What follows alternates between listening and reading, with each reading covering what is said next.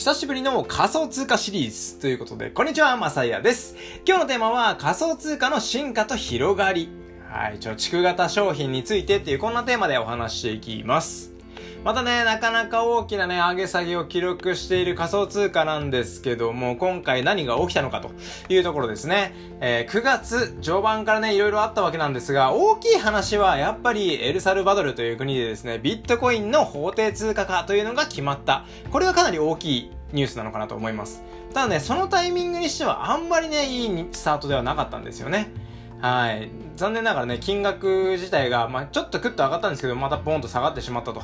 はい。まあ、これだけじゃなくてですね、実は先月、8月ですね、えー、日本参入を果たしたアメリカ最大手の暗号資産交換所、コインベースというところがあるんですが、アメリカ証券取引委員会の方で、まあ、提訴、行政処分ということでね、えー、その可能性があるというね、警告を受けてしまったというところ、これが明らかになりました。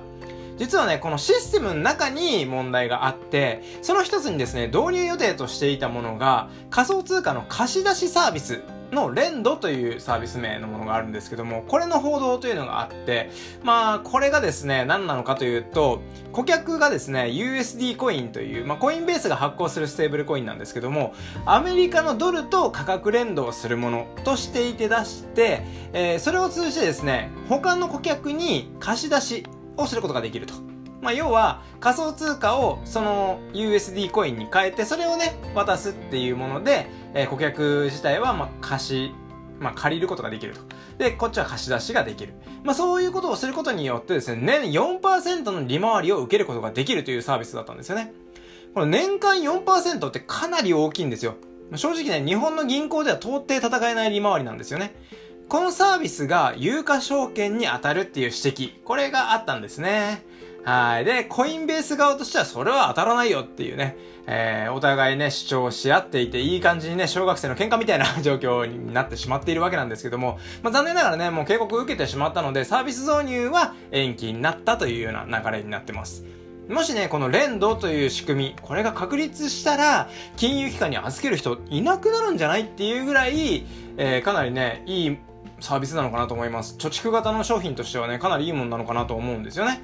はい。でも法律上のね、規制というのがない部分での応酬というものになるので、まあ新しいね、規制誕生の可能性もあるということで、今回のね、金額、コインの金額というのが下落につながってしまったんじゃないかなっていう、そんな意見が多いみたいですね。はい。実際ね、仮想通貨の進化や広がり、まあこれに関しては規制がね、ついてこないんですよ。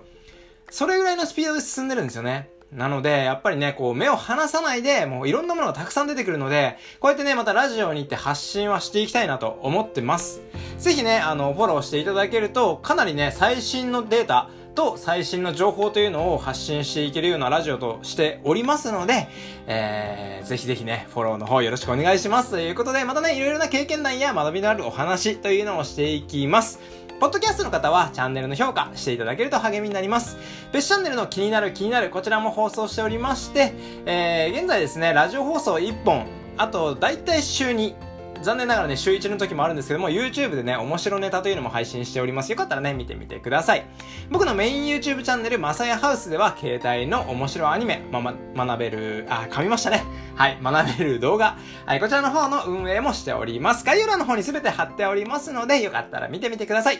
ご清聴ありがとうございました。それではまた次の放送でお会いしましょう。バイバーイ